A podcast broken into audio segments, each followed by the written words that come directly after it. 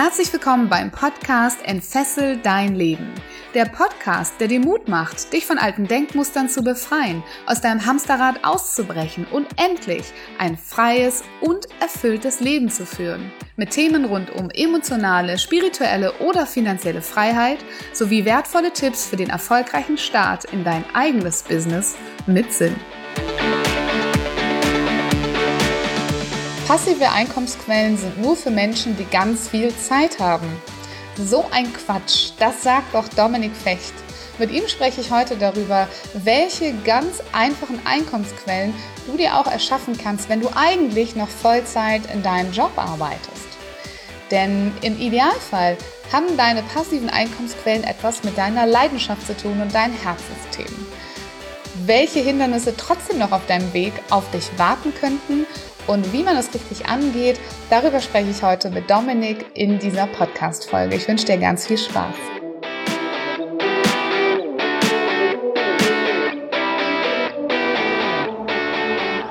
Herzlich willkommen mal wieder im Entfesse dein Leben Podcast. Schön, dass du heute zuhörst. Ich habe einen Interviewgast für dich heute. Und zwar ist das der Dominik Fecht und wir werden über passives Einkommen sprechen. Aber bevor wir das tun, stelle ich dir Dominik einmal vor. Dominik Fecht hat es sich zur Mission gemacht, junge Menschen für Finanzthemen zu begeistern. Mit 19 Jahren hat er seinen Blog Finanziell frei mit 30 gestartet, um seinen eigenen Weg zur finanziellen Freiheit zu dokumentieren und seine gemachten Erfahrungen zu teilen. Durch seine beiden Bücher, Die glückliche Reise zum Reichtum und Finanzhacks für Berufseinsteiger, teilt er zudem komprimiert die wichtigsten Finanztipps, die er sich selbst zum Berufseinstieg gewünscht hätte und in keinem Buch gefunden hat. Zu seiner Geschichte wurde er bereits von Focus Money, 1Live und WDR Markt interviewt und erreicht mit seinem Blog jeden Monat über 10.000 Leser. Was für eine Geschichte. Herzlich willkommen, Dominik, in meinem Podcast. Hallo Viola, danke, dass du mich eingeladen hast in den Podcast.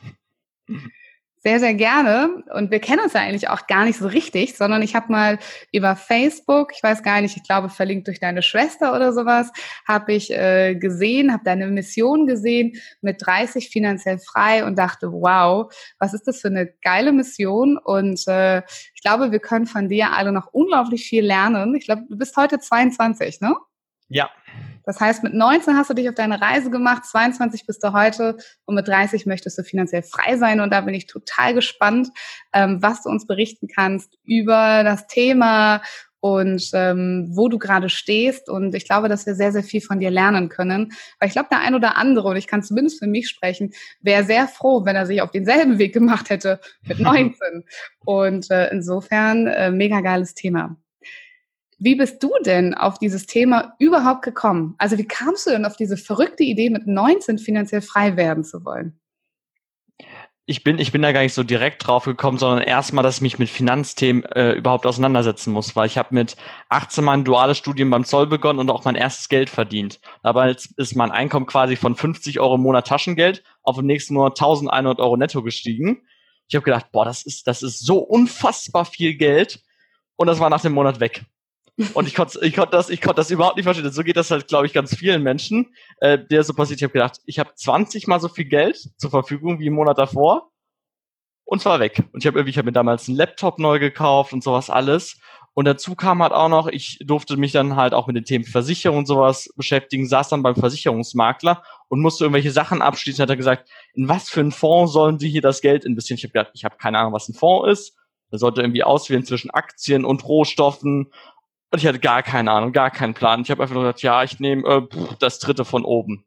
Hört sich gut an. Der Name hört sich gar nicht so schlecht an. Und ich hatte, ich hatte aber keinen Plan, was ich gemacht habe.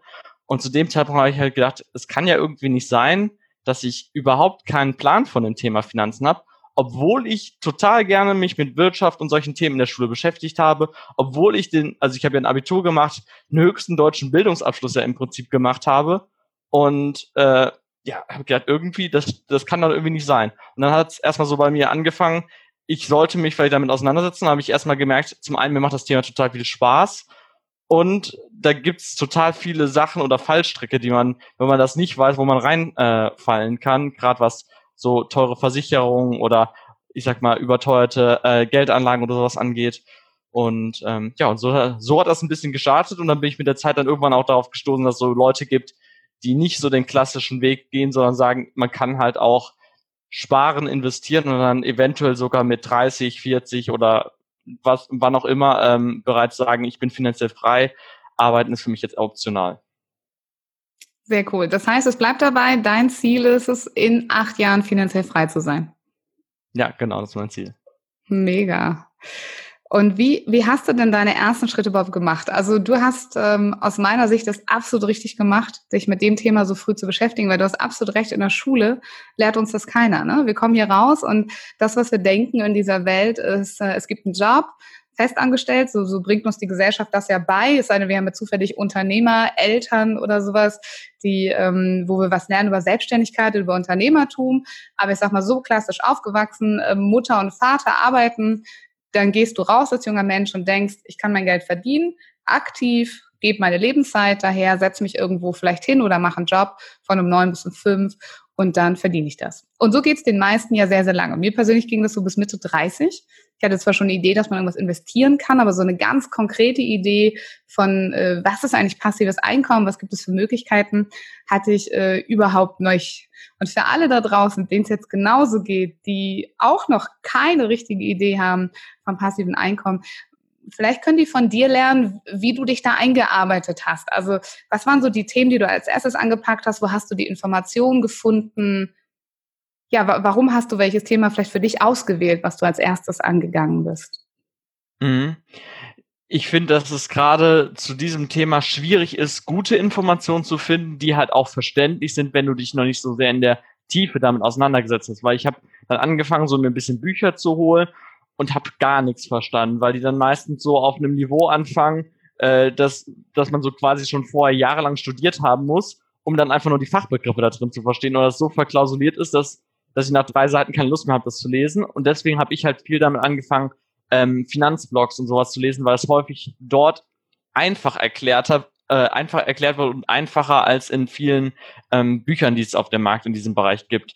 Und deswegen habe ich dann erstmal geguckt, wer hat denn da schon in diesem Bereich Erfahrung gemacht, ähm, worüber berichten die so und habe mich dann erst danach, wenn ich dann die Grundlagen einigermaßen verstanden habe, dann in die quasi in die Fachliteratur so reingeworfen. Das war so ein bisschen mein Weg, weil ich glaube, es ist sehr schwierig mit einem mit zum Beispiel mit einem Investitionsbuch anzufangen, der dann über Aktien, Optionsscheine oder mit Hebeln oder sonst was, dann, dann liest man einfach nur drei, vier Seiten und ist einfach nur frustriert, weil man denkt, äh, ich bin irgendwie zu dumm, das zu verstehen, so in der Richtung. Obwohl das, obwohl das ja eigentlich gar nicht so schwer sein muss oder gar nicht so schwer ist. Aber ich glaube, ein guter Einstieg ist immer zu gucken, erstmal was Einfaches zum Einstieg zu lesen. Zum Beispiel, ich habe ja auch meine Bücher extra so geschrieben, dass sie für einen Einstieg gut geeignet sind. Oder halt erstmal mit Blogs anzufangen und zu gucken, was gibt's so grundlegend oder in welche Richtung möchte ich mich dann später auch noch weiter informieren. Mhm. Und was waren die ersten Themen, mit denen du dich beschäftigt hast dann? Waren es Aktien und Fonds oder was anderes? am, am Anfang habe ich mich erstmal damit beschäftigt, überhaupt, wie kommt es dazu, äh, dass ich von dem einen Monat von 50 Euro Taschengeld auf 1100 Euro gehe und alles ausgegeben habe mhm. und wie das sein kann. Aber wie kann man überhaupt erstmal so eine Kontrolle über die eigenen Finanzen kriegen? Weil ich glaube, das ist der allererste und wichtigste Schritt, weil wir brauchen gar nicht über äh, Aktienanlage oder irgendwelche so Spezialthemen reden, wenn gar nicht das Geld dafür da ist oder gar nicht die Rücklagen dafür da sind, um, um sowas mal zu machen. Und ich sage halt immer, bevor, bevor ich nicht weiß, was für Einnahmen ich habe und was für Ausgaben ich habe und wo das Geld hingeht oder äh, wenn ich es nicht bisher noch nicht hingekriegt habe, vielleicht mal mal Geld zur Seite zu legen für, für Notfall oder so, dann sollte ich auch nicht anfangen, wirklich zu investieren, sondern erstmal zu gucken, dass man das Fundament quasi gelegt hat, dass Rücklagen da sind um irgendwie Notfälle mal auszugleichen. Das ist, ich hatte erst vor, vor kurzem mal wieder, wo ich eine Operation hatte, wo ich ins Krankenhaus gekommen bin äh, und dann die Rechnung gekommen ist mit, ich glaube, 3.500 Euro. Und das finde ich ist halt so der Moment, wo dann, wo es so sein sollte, dass man einfach das Geld auf dem Konto liegen hat, es überweist und sich darum jetzt nicht die Sorgen machen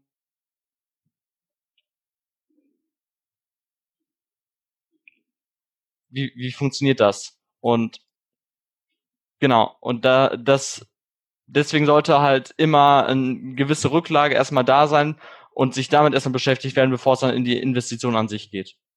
Wir hatten gerade einen kleinen Tonstörer hier. Ich glaube, die Internetverbindung war nicht ganz sauber. Das heißt, dass man sich keine Sorgen machen muss, bevor man ähm, dann ja in die, in die Investitionsrunden geht und sozusagen. Cool, das heißt, du würdest sagen, der Tipp für all diejenigen da draußen ist, mach dir erstmal Gedanken darüber, wie viel Rücklagen hast du eigentlich und brauchst du eigentlich noch mehr? Und mach dir dann Gedanken über mögliche passive Einkommensquellen. Ja, genau zum Einstieg. Genau. Hm, hast du eine Idee oder einen Tipp, wie, wie, hoch sollten so Rücklagen sein? Hast du da einen Richtwert oder irgendwas, was du in der Fachliteratur gesehen hast an Empfehlungen? Mhm.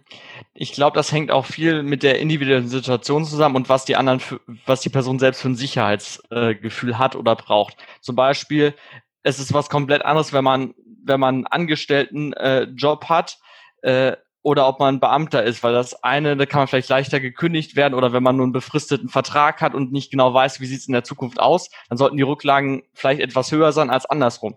Aber man muss es auch so sehen, es, es hängt so viel von der einzelnen Situation und von der einzelnen Person ab, womit sie sich wohlfühlt und was, was für sie passt. Weil ich habe äh, Menschen kennengelernt, wo ich gesagt habe, die sind auch verbeamtet und die bräuchten eigentlich nicht so riesige Rücklagen, haben die mir erzählt, die haben zwei Jahre, äh, zwei Jahre ihre Ausgaben auf dem Tagesgeldkonto liegen, weil die einfach, weil die das einfach so gut finden, weil die meinen, die brauchen das.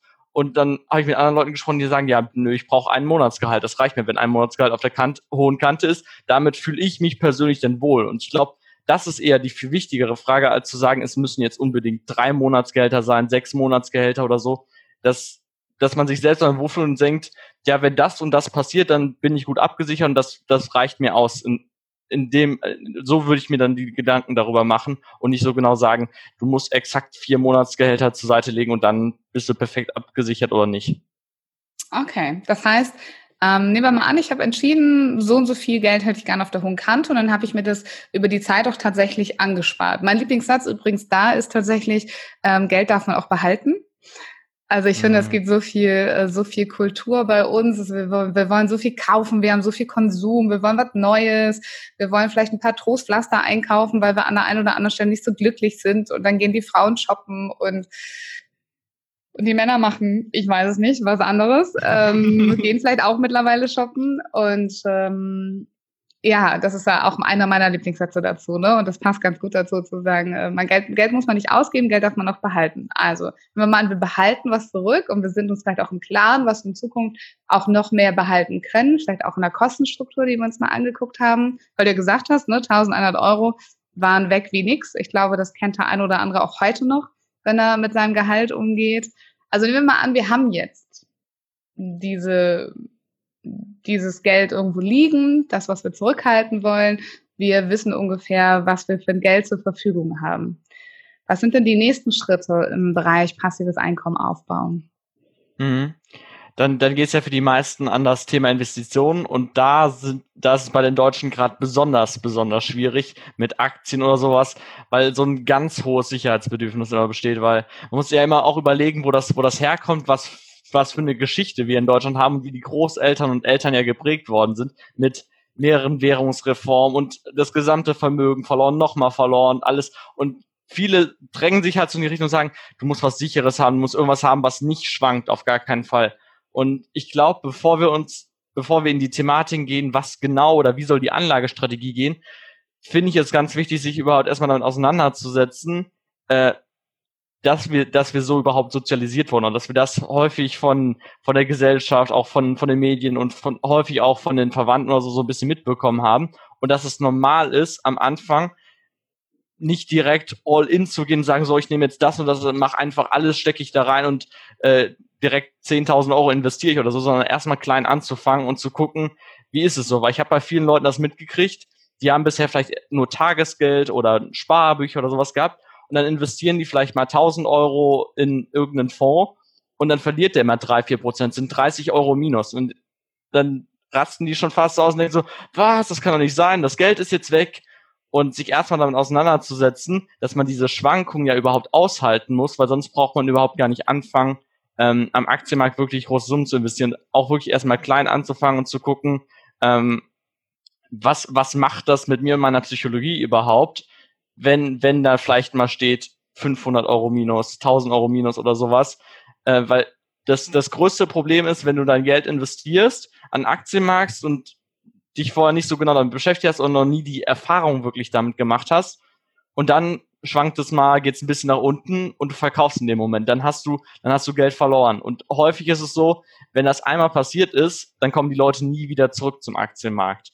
Und das finde ich halt so schade, wenn man es bei vielen Leuten sieht, gerade mit Telekom, mit der Telekom-Aktie sind viele Leute in Deutschland verbrannt worden, mit vielen anderen Sachen, wo dann gesagt wurde, hier investiert das, haben dann das gesamte Geld auf diese eine Aktie quasi gesetzt, Geld verloren, danach gesagt, Aktien sind Teufelszeug, ich äh, investiere nie wieder. Deswegen finde ich halt so wichtig, wirklich nur mit ganz kleinen Summen am Anfang anzufangen und erstmal zu gucken, wie ist das überhaupt, äh, bevor, bevor man dann sagt, hier, wir machen jetzt für die nächsten 20 Jahre irgendwie eine Anlagestrategie oder überlegen uns was, wie wir das genau aufteilen wollen, sich das erstmal erstmal ausprobieren und dann gucken, äh, was macht das überhaupt mit mir? Mhm. Ja, ein super guter Punkt. Ist es okay, wenn ich mal ein bisschen von meinen Erfahrungen auch mitplaudere mit dem Aktienmarkt? Ja, gerne. Ja.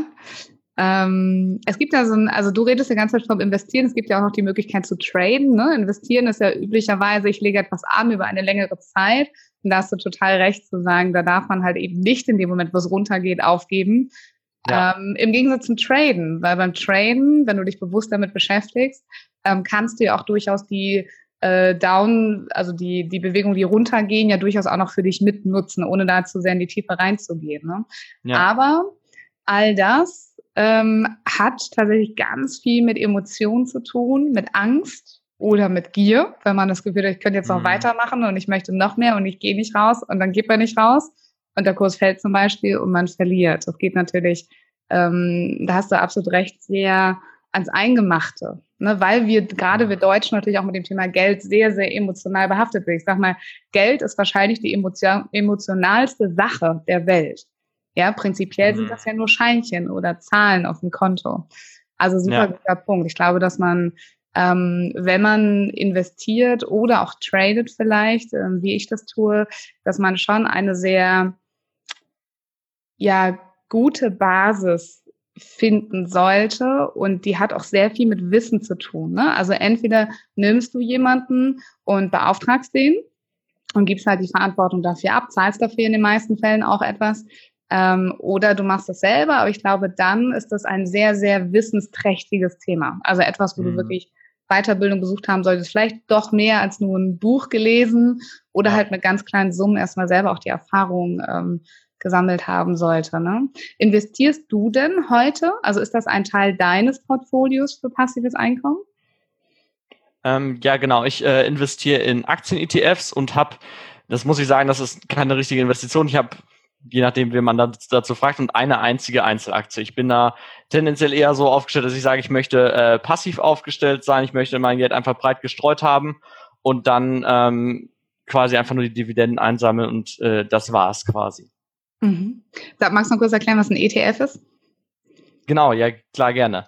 Und zwar ein ETF äh, heißt, das heißt äh, auf Englisch Exchange Traded Funds. Also ist ein bisschen blöder Begriff und schwierig äh, zu verstehen. Das heißt, auf Deutsch heißt es quasi Indexfonds und das bedeutet, es wird ein, ein, ein Index, zum Beispiel wie ein DAX oder sowas, der die 30 größten Unternehmen in Deutschland kauft, wird nachgebildet. Das heißt, der Fonds wird äh, genau so aufgebaut, wie der Index ist und es gibt nicht einen äh, bestimmten Manager, der dann auswählt, in was investiert wird, sondern das ist halt der Unterschied, dass es passiv äh, direkt nach dem Index nach bestimmten Kriterien immer gewichtet wird.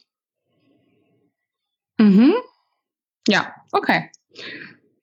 Eine Sache noch, ähm, vielleicht auch für alle da draußen, das klingt ja auch vielleicht so ein bisschen schon danach, ähm, wenn man das macht, beschäftigt man sich schon relativ viel auch mit dem Thema, ne? also mit dem Aktienmarkt, gerade wenn man tradet, da muss man natürlich auch etwas tun. Das heißt, du bist aktiv bei etwas dabei.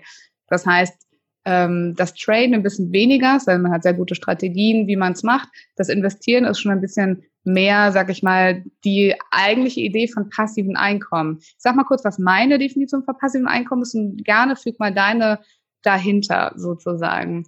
Ähm, meine Idee von passivem Einkommen ist, dass ich etwas verkaufen kann oder Geld verdienen kann auf eine Art und Weise, wo ich nicht aktiv meine Zeit reinstecken muss. Also wo ich nicht äh, meine Zeit verkaufe eins zu eins, wo ich nicht daneben stehen muss vielleicht und den Prozess betreuen muss. Und ähm, da bist du natürlich im Bereich Trading erst recht, im Bereich Investment auch so ein bisschen trotzdem immer irgendwie eingebunden, zumindest wenn du das Thema betreust, den Markt, dich, dir anguckst und so weiter. Ähm, deswegen glaube ich, es gibt noch Produkte da draußen, die sind noch eher passiver, wo du vielleicht noch ein bisschen weniger sogar tatsächlich machen musst oder vielleicht nur einmal Sachen machen musst. Was ist denn deine Definition von passivem Einkommen? Mhm. Das hat sich auch so mit der Zeit so ein bisschen äh, gedreht, weil viel, viel wird ja immer daran kritisiert bei dem Thema passives Einkommen, dass häufig so suggeriert wird, du musst gar nichts mehr machen und nichts mehr. Und äh, was, was für mich der große Unterschied ist, gerade zu einem Angestelltenverhältnis, du tust etwas und kannst dafür mehrere Male bezahlt werden. Mhm. Das heißt, du investierst einmal Geld und kriegst dann halt fortlaufend Dividenden. Du äh, schreibst zum Beispiel einmal das Buch und kannst dann fortlaufend damit Geld verdienen, auch wenn quasi der, der erste Anfangsaufwand, der meistens recht groß ist, dann irgendwann mal wieder weg ist. Einmal das Geld investiert, einmal sich damit beschäftigt zu haben, einmal ein Produkt erstellt zu haben oder sowas in der Richtung und dass es quasi losgelöst ist. Und der Prozess quasi danach, der kann halt mehr oder weniger passiv sein. Also das kann sein, zum Beispiel bei meinem ETF ist es so, das Geld habe ich einmal investiert und dann gucke ich vielleicht ein, zweimal im Jahr so ungefähr nur da rein, dann, da mache ich nicht wirklich viel, während das bei, wenn man äh, Investitionen hat oder Spekulationen, die nur ein paar Monate gehen sollen, muss man natürlich mehr dahinter sein, mehr auf die Zahlen gucken. Oder wenn man äh, Produkte verkauft oder sowas, äh, wie zum Beispiel beim Buch auf Amazon, da schalte ich ja auch Werbung. Da kann es nicht sein, dass ich einfach das jetzt ein Jahr liegen lasse und überhaupt nicht mal da drüber gucke. Dann kann es sein, dass die Werbung nicht funktioniert oder sonst was. Dann muss ich schon ein bisschen mehr hinterher sein, ein bisschen mehr Arbeit reinstecken. Aber quasi der, der größte Aufwand, den man einmal gemacht hat, ähm, der ist geleistet und es ist quasi nur so Wartungsarbeit, sage ich noch. Du musst es halt quasi so am Laufen halten. Das ist äh, so für mich ein bisschen so die Definition. Mhm, cool. Und du hast dann dich dafür entschieden, dass, ähm, ja, sag mal, so eine Produkterstellung wie so ein Buch, ist das eigentlich ein E-Book oder auch ein Hardcover-Buch? Kannst du das auch anfassen, sozusagen? Äh, gibt's als beides. Also gibt's als äh, E-Book und gibt's auch äh, als Taschenbuch. Kannst dann, kannst du dann zugeschickt schön. Okay, cool. Kann man bei Amazon kaufen. Ich glaube, wir werden die auf jeden Fall mal mhm. verlinken in den Show Notes, oder? Ja dass jeder sagt, cool, da will ich was, will ich was drüber lernen, ähm, dass er das auch mal sehen kann. Das heißt, du hast dann ja entschlossen, ein Buch ähm, oder sogar zwei mittlerweile zu schreiben. Und du hast mir schon im, im Vorgespräch verraten, dass du durchaus durch das Buch und glaube ich auch durch den Blog, ne, den man ja auch durchaus mhm. monetarisieren kann, ähm, bis zu 20 bis 35 Prozent deiner, deiner Kosten sozusagen decken kannst. Das heißt, man könnte sagen, du bist heute schon ähm, mit diesen Produkten, die du gerade genannt hast, mit 22 zu circa 35 Prozent finanziell frei. Ist ja ein guter Schritt auf dem Weg zu 30 und 100, also auf dem Weg zu 30 Jahren und 100 Prozent finanziell frei. Mhm. Genau. Äh, ja, das ist schon, das ist mittlerweile hat sich das mit, äh, so entwickelt. Am Anfang war es wirklich so, da habe ich im Blog gestanden, da hat wirklich gar nichts funktioniert. Also ich glaube, im ersten Jahr habe ich äh, keinen Cent damit verdient. Im zweiten Jahr habe ich äh, auch keinen Cent damit verdient, so ungefähr. Und das kam erst so im Schluss, äh, wo ich dann halt auch mehr so mich darauf fokussiert habe und auch was äh, als Mehrwert, noch mehr, noch mehr Mehrwert zu geben und noch, ein, noch die Bücher dann zu schreiben und dann äh, rauszubringen. Was hat denn dein Blog gedreht? Also ich glaube, das wissen ganz viele schon da draußen, dass man eventuell ähm, durch so einen Blog und so weiter auch Geld verdienen könnte, genauso wie theoretisch durch einen Podcast. Ähm, aber, und da sage ich auch mal gerne ein Aber, und das hast du gerade auch beschrieben, ähm, das braucht ganz schön viel Zeit, Liebe und manchmal auch Nerven, wenn man da Dinge produziert, Podcast-Folgen einspricht, Blogartikel schreibt und man ist mit denen gar nicht sichtbar, weil die haben vielleicht noch gar keine Reichweite so am Anfang. Ne? Also gerade da kann man auch unheimlich viel Zeit auch reinstecken. Was war denn da dein äh, Erfolgskriterium, warum es dann irgendwann funktioniert hat mit deinem Blog? Mm, ich möchte vielen Leuten noch mal so ein bisschen Mut machen. Ich habe katastrophal gestartet. Also katastrophal heißt schreckliches, schreckliches Bild. Ich muss mal gucken, ob ich das noch irgendwo finde bei mir. Das sah wirklich schlimm aus. Ich habe in den, ich habe meine äh, Artikel am Anfang null formatiert, das heißt eine Überschrift und dann Text von vorne bis hinten.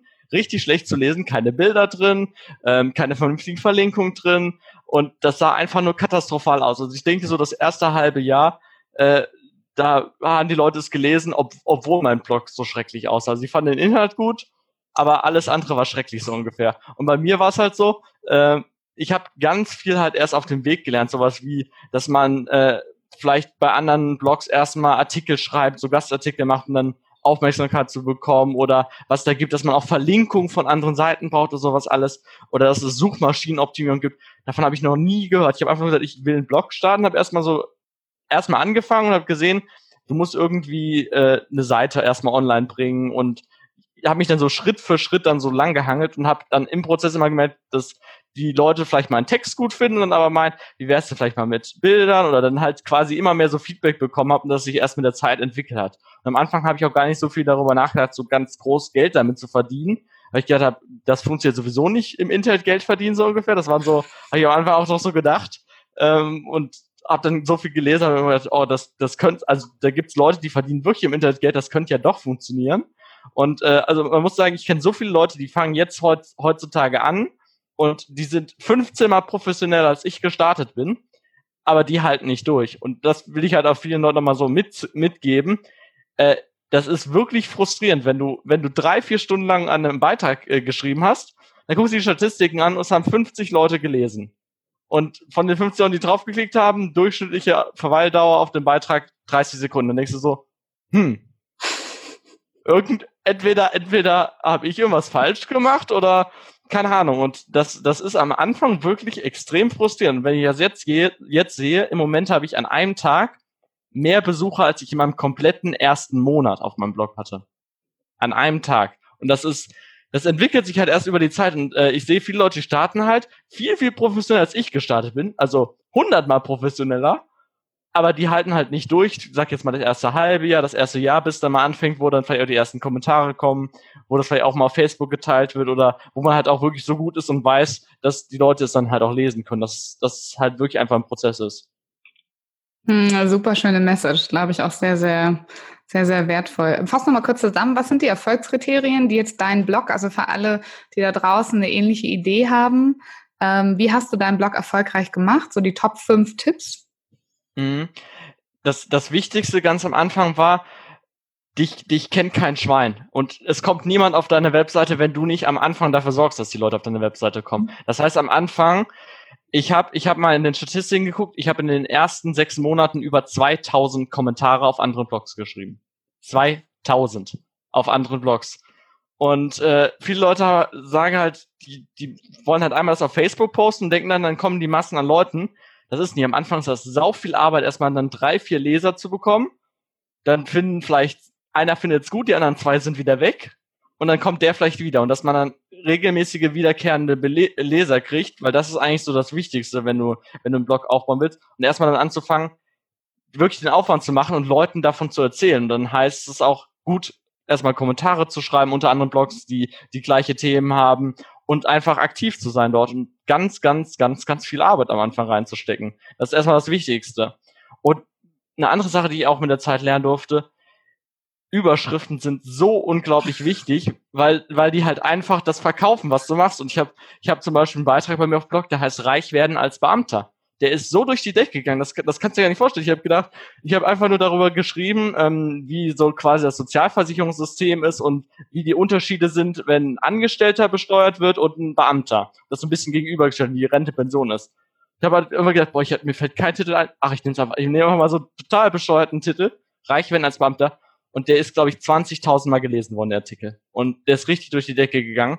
Und das habe ich halt erst mit der Zeit gemerkt die Leute, die wissen ja nicht, was in deinem Artikel drin steckt, weil sie meistens ja nur die Überschrift sehen und entscheiden daran dann, ob sie den lesen. Und das ist wirklich, wirklich wichtig ist, gute Überschriften zu machen, die das kommunizieren. Mhm. Und dann natürlich im nächsten Schritt, also es reicht natürlich nicht, du machst eine tolle Überschrift, schreibst dann, keine Ahnung, 30 Wörter Beitrag und dann sind die Leute begeistert, sondern musst du natürlich auch liefern. Und das nächste ist, ist halt gute, gute, richtig gute Beiträge zu schreiben, damit die Leute äh, dann auch begeistert sind und dann auch wiederkommen. Und bei vielen Leuten sehe ich das, die starten mit ihrem Blog und dann frage ich mich halt immer, was, was kann ich von dem lernen oder was, was, was zeichnet sein Blog so aus? Und bei vielen Blogs denke ich mir, nix eigentlich. Die wiederholen halt nur Sachen, die es, ja, das tut mir leid, aber es gibt halt viele Blogs, die wiederholen halt einfach nur Sachen, die andere Leute auch erzählen. Oder die haben halt nichts, was sie, was die auszeichnet. Und, okay. äh, Lass mal kurz zusammenfassen. Also, du hast gesagt, woanders kommentieren. Ja, einfach um klar mhm. zu machen, hey, ich habe auch einen Blog zum gleichen Thema, guck doch mal bei mir. Ne? Dann mhm. hast du gesagt, klickstarke Überschriften oder Überschriften, die halt ja. catchy sind, wo Leute sagen, oh, ich werde als Beamter, wie geht das denn? Ich glaube, da hattest du noch gesagt, dass du auch so Zwischenüberschriften hast, ne? Also so quasi mhm. auch den Text sozusagen lesbar machst. Glieder. Das mag, mag ja auch ähm, SEO ganz gerne, also das, was wir da Search Engine Optimization, also diese Frage von, wie schnell findet dich Google sozusagen.